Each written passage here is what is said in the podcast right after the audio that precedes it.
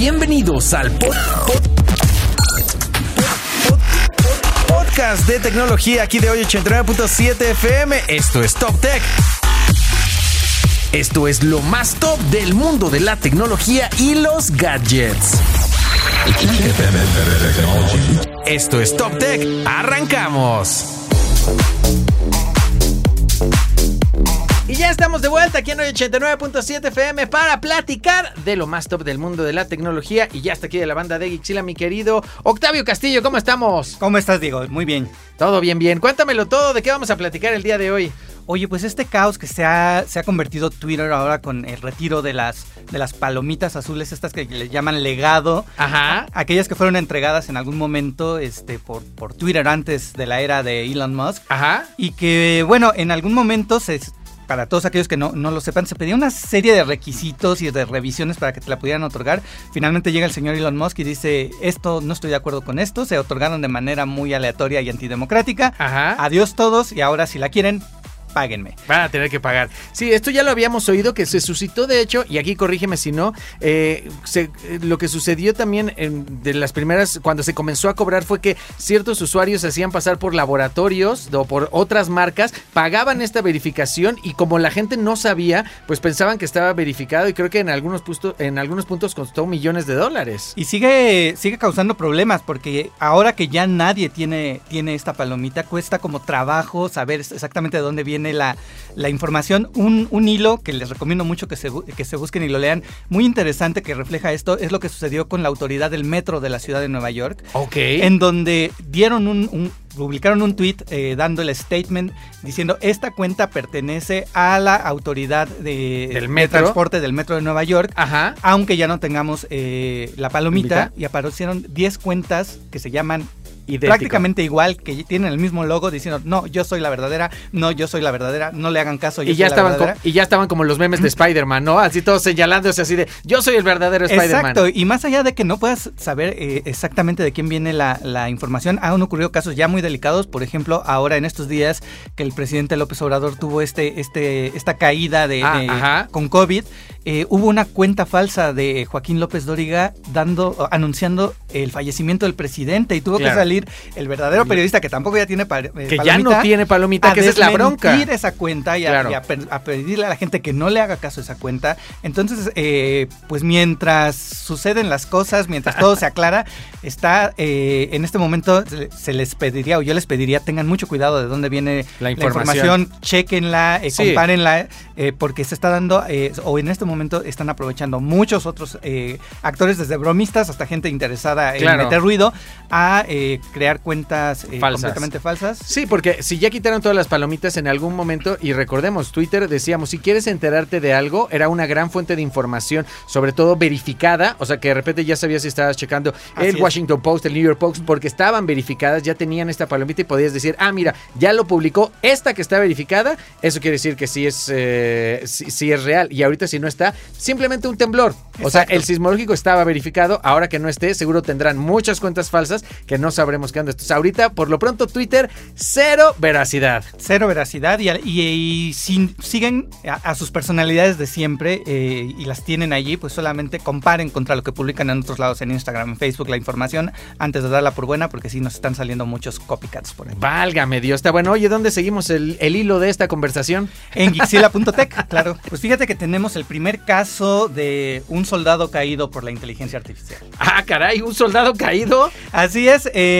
en Alemania, eh, el editor de la, de la revista A, es una revista deportiva, Ok. eh, fue despedido porque publicó en primera plana en una revista en físico y en digital una entrevista con Michael Schumacher, este eh, campeón de la Fórmula 1 de hace algunos años. Pero de repente, pues, tanto Schumacher Holdings como la gente en la, en la, en la editorial se dieron cuenta de que esa entrevista jamás había ocurrido y que realmente nuestro editor había preguntado todo a una inteligencia artificial y con eso había fingido la entrevista. Órale, con estas cosas que hemos visto de cómo preguntarle a una inteligencia artificial, seguro le dijo, tú vas a hacer el papel de eh, Michael Schumacher, tú te vas a tener, tienes todos los datos de él, tú lo vas a personificar y yo te entrevisto. Y esa fue la entrevista que publicó. Así es, fue una entrevista en donde aparentemente Michael Schumacher da su, eh, su postura y su, sus ideas acerca de cómo ha visto la evolución de la Fórmula 1, qué le parecen corredores como eh, Max Verstappen, como este Hamilton. Eh, es una entrevista muy rica, muy interesante, que si lo hubiera dado Michael Schumacher, ni, le ni, a, ni, él le hubiera quedado. Se habría ganado yo creo que eh, el equivalente al Pulitzer deportivo este señor en, en Alemania, pero finalmente pues es solamente una inteligencia artificial. No se dijo cuál es, cuál de todas las que existen por ahí se utilizó, pero sí fue unas respuestas muy sofisticadas en donde la inteligencia artificial demuestra tener mucho el conocimiento tanto de Schumacher como persona, como eh, de la Fórmula 1 como deporte. Y bueno, finalmente se destapó este escándalo, se, llegó a la máxima eh, sanción que fue decirle, señor, pues adiós. Ahora, eh, ¿crees que lo haya hecho también en un plan? Porque debió de haber sabido que lo iban a despedir. O sea, a final de cuentas, teniendo como está el Schumacher Holdings, a final de cuentas, esta empresa que lleva todo lo de Schumacher, por ser una marca registrada y demás, sabía que iba a brincar eventualmente. ¿No habrá querido ser también como una especie de statement de vean cómo pongo esto en primera plana y aunque me cueste la chamba. No lo sabemos todavía. Eh, de hecho, hay varias personas eh, en los medios de comunicación alemanes que están pidiendo una, una investigación más a fondo, más allá de, el cese de este editor, porque pues levantó muchas, muchas este, banderas rojas en los medios. Eh, alemanes, así que pues seguramente tendremos más información de por qué y cómo sucedió esto. Sin embargo, pues ya por fin llegó el momento en el que se llevó la de 8, como se dice en este argot, una inteligencia artificial. Una inteligencia artificial, porque aparte lo curioso es no solo que te diera respuestas como, como Schumacher, sino me imagino también en el estilo que él contestaría. O sea, seguramente tuvo que revisar cosas, entrevistas reales para hablar del mismo modo. Exactamente. Pues te voy a, platicar, te voy a dar un pequeño avance. Nuestros amigos de Lionsgate nos dieron acceso anticipado a la segunda temporada de The Capture. Ajá. Una serie que si no la han visto, corran a la plataforma a sintonizarla porque está buenísima. Ok, ¿de qué va? Te podría decir que de inicio es verlo, es no creerlo. Ok. Eh, es una serie que si vieron la primera temporada, eh, trata sobre eh, la capacidad tecnológica que tienen algunos gobiernos de alterar la realidad que miras a través de las cámaras de seguridad. Como hoy día todo lo que forma evidencia criminalística básicamente se basa en video, en todo lo que puedes obtener de cámaras de seguridad este, y de este tipo de testimonios en video. Bueno, existe por ahí ciertos grupos, ciertos gobiernos que tienen una tecnología que se llama corrección. Ok. Que algo que ha ocurrido, pero que se ve a través de la cámara, lo pueden alterar incluso en, en vivo, en la señal en vivo, y te pueden hacer decir cosas que tú nunca dijiste, ponerte en una escena del crimen, quitarte de una escena del crimen. está bastante interesante. La primera temporada, eh, que ya está disponible, eh, trata sobre un soldado y un involucramiento que tiene ahí en un asesinato bastante interesante. Pero la segunda temporada ya sube el nivel. Ahora estamos hablando de correcciones a nivel eh, ministros de gobierno y más potencia se meten. Es todo lo que les puedo decir. Y es que a final de cuentas, si lo piensas bien, el, el mundo que cada vez queremos ver a través de un vidrio, me refiero porque eh, estoy pensando en, ay, ¿cómo podrían alterar algo que, está, que estoy yo viendo, por ejemplo, con mis divinos ojos? Pero de repente dices, no, pues si ahora todos traemos nuestros lentes, traes gafas de realidad mixta, de repente, pues claro que podrían alterar a un nivel que, si quisieran, me refiero, eso a lo mejor nivel político y demás, pero también, no sé si te acuerdas de la película de la red de Sandra Bullock. Sí, por que, supuesto. Que era la primera vez que veíamos implicaciones de matar a alguien, a lo mejor con el uso del internet, de que se metían a, a modificar tus archivos médicos. Pues bueno, ahora en este, en tiempo real del que dice, si yo trajera esas, esas lentes, podrían alterar el que yo no vea a lo mejor que viene un coche y poderme hacer que cruce la calle y que en realidad sí te atropelle, ¿no? Exactamente. y la verdad es que la serie te atrapa porque todo el tiempo te tiene preguntando qué está sucediendo, te hace dudar de los propios personajes. Ajá. Tú puedes ver a las personas a las, que les está ocurriendo diciendo esto no ocurrió, esto no pasó. Ajá. Pero la evidencia alrededor es como tan convincente que sí llega un momento en que tú como espectador dices, ah, ya no te estoy empezando a creer tanto, ¿eh, amigo? Claro. Así que, eh, bueno, como les digo, ya la primera temporada está en la plataforma. Ok. Me parece que ya hay un par de eh, episodios de la segunda temporada, pero ya lo que pudimos ver de esta segunda temporada, agárrense porque viene fuerte este tema de la corrección y The Capture se vuelve una de las series que sí o sí, si son amantes de la tecnología, tienen que estar viendo en este momento. Qué pro, porque también, y, lo pienso, muchos, que, muchas cosas me imagino se vuelven realidad en esta serie de los deepfakes, por ejemplo, ¿no? Por o sea, supuesto. lo que hemos visto ya, de, eh, creo que de los más famosos fue uno de Obama, ¿no? O sea, que era donde salía dando ahí un discurso y resultó ser un deepfake. En donde esa tecnología se vaya puliendo, pues bueno, podremos ver unas implicaciones brutales. Que es de terror entonces la, la serie.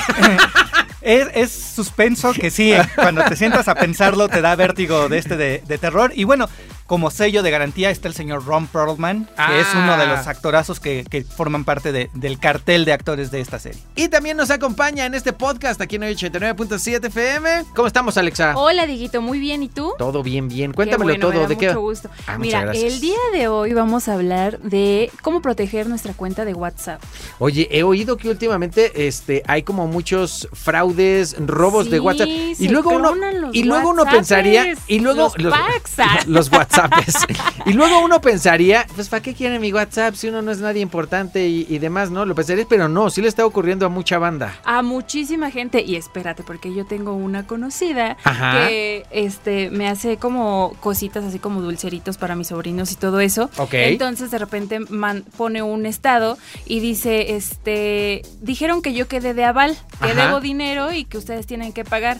Me clonaron mi WhatsApp, no hagan caso. Y yo Ok. así, Dios Santa mío. madre de Dios. Claro, porque lo ocupan de repente, aunque no sea uno famoso Sí, o político, exacto, futbolista o lo que sea, para, pesitos. para sacar dinero, ¿verdad? Bueno, pues cuéntanos, ¿cómo lo podemos proteger? Pues mira, ahí te va. Te debes de ir a los ajustes si tienes un dispositivo Android, si Ajá. tienes un dispositivo de iOS, pues obviamente es configuración. ¿Ok? Y de ahí obviamente te vas a la opción de verificación en dos pasos. ¿Ok? Y tienes que poner, o sea, tienes que activar un PIN de seis dígitos. Tienes que poner un PIN que no se te olvide Claro, porque... y que no sea tan fácil de descifrar. Claro, y que no lo anoten en sus Sí, en su claro, mail o en sus sí, cosas así. No, no, no, eso es muy, muy importante porque después de esto, pues te va, el WhatsApp te va a estar pidiendo que, que cada cierto tiempo. Periódicamente. pues, ajá, añadas ese pin. Entonces, si se te olvida o cualquier otra cosa, pues mira. Hace poquito, fíjate, hice el respaldo de, de, de mi WhatsApp porque como que no estaba jalando muy bien y de repente no me llegaban las notificaciones y justo dije, "Ay, voy a gu- guardar todo en la nube, este, lo borré, lo instalé y se me había olvidado que había activado la verificación en dos pasos. Afortunadamente mi PIN eh, me acordé, dije, "Guau, súper fácil y ya, y con esa verificación ya lo pude instalar completito y Sí, jaló bastante eso- bien, ¿eh? Eso es muy, muy bueno y también obviamente que lo tengas conectado con tu cuenta de correo. Claro. Eso también es muy, muy importante porque resulta, yo no quiero este, decir nada, pero también al señor Octavio Castillo le pasó. Ah, sí, válgame Dios. Dice, hasta, los, hasta en las mejores familias. Sí, hasta en las mejores familias pasa, ¿eh? Entonces por eso dije, no, tengo que decirles cómo. Pues está muy bien. Sí. Activamos eso de dos pasos Sí, y hay este, alguna otra más. Además, anotas tu correo al correo que también lo tengas este súper. A veces tienes un buen de correos, pero Sí. obviamente debe de ser el que te sabes la contraseña correcta. Del que sí tienes, Sí, del, del, que, que, sí usas. debes de estar súper, súper seguro y una vez este, pues haciendo estos dos pasos, pues creo que tu cuenta está muy, Bastante. muy bastante protegida y además de no conectarte a muchos wifi de que de otros lados, porque también ahí puede haber Alguna este, filtración. Alguna filtración. No sé si tú viste también eh, una serie o película en Netflix, la verdad no me acuerdo cómo se llama, pero creo que es coreana. Ajá. Entonces pasa que la niña va y dice es que se me rompió la pantalla o algo así y le da eh, este, El celular al tendero. ajá, este chavo que lo arregla y en eso empieza a clonar todos sus datos y todo y ya le da la pantalla toda así bonita y dice ay quedó perfecto muchas gracias y se va pero él se queda con su celular clonado en otro dispositivo entonces esta chava se ve el otro teléfono más bien está haciendo lo que, Lo que el la chava está está, haciendo lo celular. desbloquea le llama a su mamá todo se escucha todo todo No, hombre, si luego por eso. Luego por eso tenemos que andar checando de todo, pro- protegiéndonos de todos Así lados. es. Y por supuesto tenemos más invitados aquí en el podcast de 89.7 FM. Más que listos para platicar un poco más de tecnología. Ya está aquí, por supuesto, mi querido Eric Contreras de Gixila. ¿Cómo estamos, mi queridísimo Eric? Estoy un poco consternado. ¿Por qué, caray? Porque la inteligencia artificial, eh, siento que todavía no, no alcanzamos. eh, ¿Te acuerdas que hace a- algunos, algunas semanas estuvimos platicando acerca de que no hay una regulación como tal de la inteligencia artificial? Fíjate que lo comparábamos de hecho con la cosa médica, ¿no? A veces la tecnología le va ganando a lo ético o a lo legislado y de repente dices, podemos hacer unas cosas que no sabemos ni siquiera si son legales o si es bueno o malo. Y, y el, el grave problema es que quienes toman decisiones no entienden lo que está pasando en este momento. Claro, sí, definitivo. O sea, eh, entonces, Pues ahora vienen las peleas, a ver quién tiene la mejor inteligencia artificial. Que Claro. si Amazon, que si Google, que si Microsoft. Y bueno, hoy toca eh, darle paso o hablar de una inteligencia artificial, pues de nuestros amigos de Google. Ok. Bard. Bard. Ahorita está en una fase de prueba, no es una inteligencia que todavía esté abierta a todo el público, sin embargo se pueden dar de alta. Para O que sea, en con- cuanto En- puedas sí, de- hecho ellos te pueden dar acceso preliminar, lo que les va a permitir eh, optimizar, afinar el afinar detalles y que pueda pues llegarle y competirle a lo que está haciendo Microsoft con ChatGPT, ¿no? Podríamos hablar, digo, tú que le sabes más, eh, con- en función de programación, servidores, ¿quién es, digamos, ahorita el más poderoso o los más poderosos en capacidad de procesamiento y de información que te da? Sí estaríamos hablando del nuevo chat Es que no hay, eh, ¿sabes cuál es el problema? Es que no hay, no es un problema que tenga que ver con el poder de procesamiento. Si bien cada empresa tiene sus servidores y ya tienen el hardware suficiente como para poder solventar esta demanda, Ajá. el grave problema son las soluciones en donde lo vas a implementar. Ok. Entonces, ahorita Microsoft es quien está teniendo la delantera y de dicho, de- dicho sea de paso, grandes analistas de la industria están comenzando a decir que va a ser el gran mandón en los próximos años con respecto a las, ca- a, a las empresas tecnológicas. Ok. E incluso, digo, tú ya lo sabes, Google le como que le comió el mandado por muchos años. Ajá. Y de pronto Microsoft está llegando por la puerta de atrás y de pronto ya el navegador, gran parte de la gente que estaba utilizando Google como navegador principal o a. Chrome, se está migrando a, a Edge de Ajá. Microsoft justamente porque ya tienen la posibilidad de tener ChatGPT GPT integrado, ¿no? integrado. Era, pero era Edge, es que me estaba confundiendo porque Edge. Luego vi que también era Bing, ¿no? O Bing era Bing el es buscador. el buscador. Bing es el buscador, ya. Bing es el buscador que es como la competencia o De no es Google. de Google. O sea, Exacto, del buscador de del Google. pues. buscador de Sí, Google. es que Google tiene, o sea, compañía Google y buscador Google, ¿no? O sea, como que Exactamente. tiene el su navegador y su buscador se llaman o sea, igual. no, no, no, no. El navegador de, de Ah, Google es Chrome. Es Chrome, sí, Es cierto, Chrome. sí, cierto. El navegador de, de Microsoft antes era Internet Explorer. Exacto. Que lo dejaron de lado porque obviamente eh, ya como que el branding ya, ya no estaba tan padre. Sí. Entonces ya dijeron, vamos a meter Edge para que la gente ya vea que esto ya es totalmente distinto, ¿no? Ok, y entonces este de Google, BART, no está todavía disponible para, para todos. todo el público, pero ya se pueden dar de alta si se meten a bard, B-A-R-D.google.com Y dejan su correo electrónico de Gmail em, en algunos días, semanas, dependiendo de la demanda, Ajá. pues les va a llegar un correo de que ya está Y obviamente. Google lo irá incorporando a todos sus, eh, como, lo, como lo quiere hacer también Microsoft. En, eh, No, no lo quiere, ya lo diga, hizo. Ya lo hizo, perdón, pero así como lo, lo, lo hace Microsoft, Google lo irá incorporando también. En todas a- sus soluciones. En todas sus soluciones, ¿no? Que le puedas decir, hazme también, y como tiene Google Docs, seguro haz, eh, ha- hazmelo en Pages, hazme una presentación, hazme una hoja de cálculo, o sea, Que yo utilizo podrás- varios, eh, algunas soluciones, por ejemplo, para, para enviar correos electrónicos que me, a veces sí está medio, medio engorroso. Ajá. Entonces yo ya tengo una inteligencia artificial, al- unos plugins de las cuales ya hablaré, cómo optimizar su, su Gmail. Ajá. Entonces lo que hago es, apenas le, me- le escribo algo y se llama Compose AI Ajá. y con esa, eh, que también es compatible eh, es en español, y te redacta el correo, tú nada más le dices cómo va, ¿Qué quieres que qué quieres que, ha- que haga y ya te lo manda solito. ¡Qué pro! Es, una, es una verdadera maravilla cuando tienes una, digo, tú lo viste, tenías como 5000 correos sin leer. Sí. Y utilizando este tipo de inteligencias artificiales te permite hacer un filtrado de los correos que son importantes Y de y de cuáles los que no. O sea, si alguna marca me mandó un correo y no le he respondido, perdón, fue la inteligencia artificial. Me parece muy correcto. Pues fíjate que nuestros amigos de Netflix, eh, pues saben, mira, tú sabes, Netflix ahorita está teniendo graves problemas con retener a la gente, las series que luego están lanzando, aquí hay unas que están muy buenas y otras que están dejando mucho que desear. Sí, pero decíamos, una es el gran abanico obviamente de plataformas que han surgido, o sea, también ya la oferta es eh, bastante grande. Digo, yo me acuerdo obviamente si al principio pues era Netflix o Netflix, ¿no? Todo el mundo comenzó a subirse al tren y a decir, necesitamos nuestra plataforma, bueno, hasta Televisa, ¿no? Que tenía, Sí. que tuvo una que tuvo VIX, que sí. ¿cuál fue la No, que canceló? No, no, no. es Blim, Blim, fue la que canceló. Blim y después ya Y llegó VIX. Y ya llegó VIX y demás, pero bueno, uno es eso y dos la otra que nos estaba aplicando que es ya no puedes tener tu contraseña. Bueno, todavía en México aquí la puedes tener, pero ya no vas a poder tener tu contraseña compartida si tienes la cuenta familiar en otros dispositivos que no sean en tu casa. Ay, es que eso es, eso es una payasada. La neta sí. Nosotros que viajamos luego tanto, Ajá. queremos ver una serie, ay no, es que ya no puedes porque, oye, no sean así. Sí, está muy cañón. tengan, tengan piedad de nosotros.